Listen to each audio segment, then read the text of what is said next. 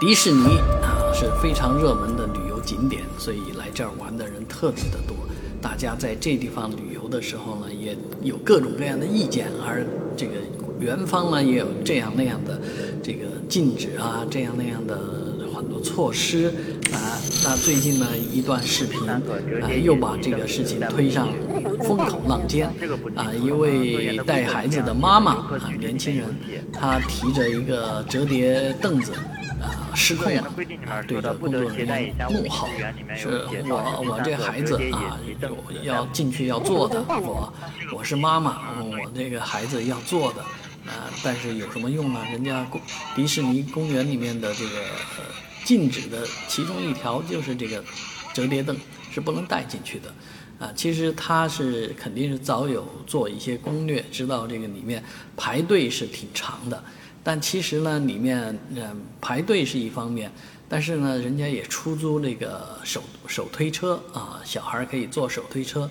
当然，这些都是目前在各个公园里面都能看到的，便宜的十块钱，贵一点的五十块钱。我我倒不知道迪士尼乐园里面租是多少钱，反正就是园方要你花钱。所以你想省钱的办法是省不到的，包括不能带食物。那带不能带食物这个规定是曾经用了很多年，最后被被迫啊，舆论太大了，被迫取消。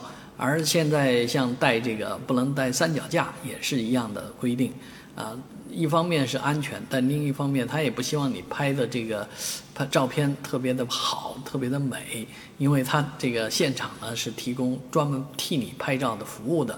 而这个替你拍照服务，我享受过一次，呃，一百多还是两百多，反正进去有几个景点可以可以找这个摄影师来帮你拍照啊。其实某种程度讲，这也是蛮方便的一种做法，但是确实也是乐园挣钱的一个办法。所以乐园的很多这个规定啊，它随着时间的迁移变化呢。啊，总归会变化的，但是安全是第一的，所以类似于像三脚架啊，这个折叠椅呢，不让带进去，我们也就忍了。